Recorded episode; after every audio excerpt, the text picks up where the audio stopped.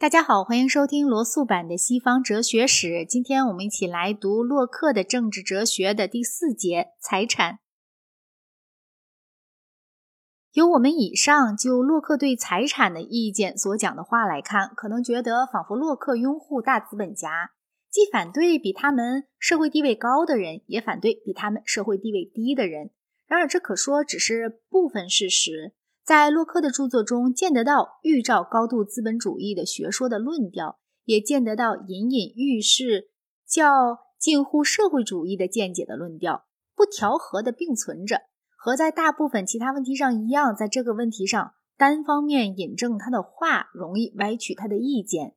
下面我写出关于财产问题洛克的一些主要论断，以在书中出现的先后为序。首先，据他讲，每个人对他个人劳力的产品持有私人所有权，或者至少说应当持有这种权。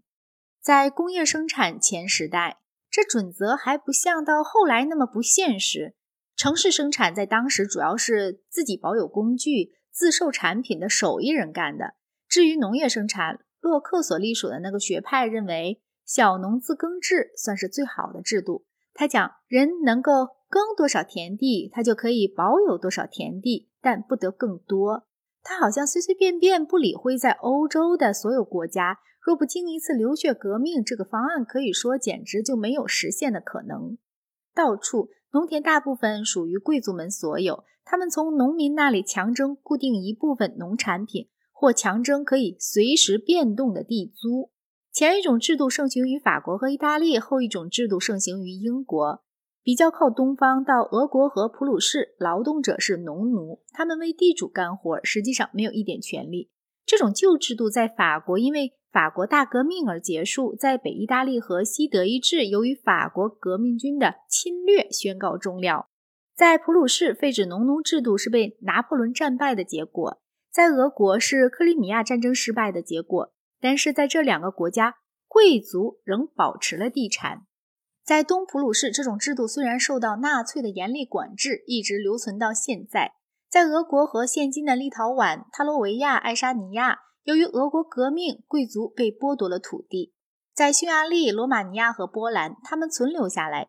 在东波兰，贵族们在一九四零年被苏联政府清算，不过苏联政府竭尽了一切能事，在俄国全境改行集体耕作制，不改行小农自耕制。在英国，向来的发展比较复杂。在洛克的时代，农村劳动者的处境因为存在着公有地而有所缓和。农村劳动者对公有地保有重要的权利，因此便能够自产相当大一部分粮食。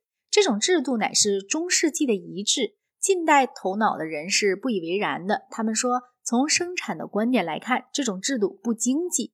于是有了一个圈占公有地运动。从亨利八世年间开始，在克伦威尔统治时代继续下去，但是直到一七五零年左右才雷厉风行起来。从那时以后，大约九十年之间，一块又一块的公有地被圈起来，移交给当地的地主。每圈一回，就需要国会有个法令。于是，操纵国会两院的贵族们无情地运用他们的立法权肥己，而把农业劳动者推到饥馑的边缘。逐渐，由于工业的发达，农业劳动者的境况有了改善，因为否则防止不了他们往城市迁移。现在，由于有施埃德乔治所创立的税制，结果贵族迫不得已放弃了他们的大半农业财产，但是那些也拥有城市财产或工业财产的贵族们却一直能够紧握住他们的不动产。迄今没发生急剧的革命，却有一种现今还在进行着的渐次过渡。目前，那些仍旧富有的贵族们，其财富来源都是仰赖城市财产或工业财产。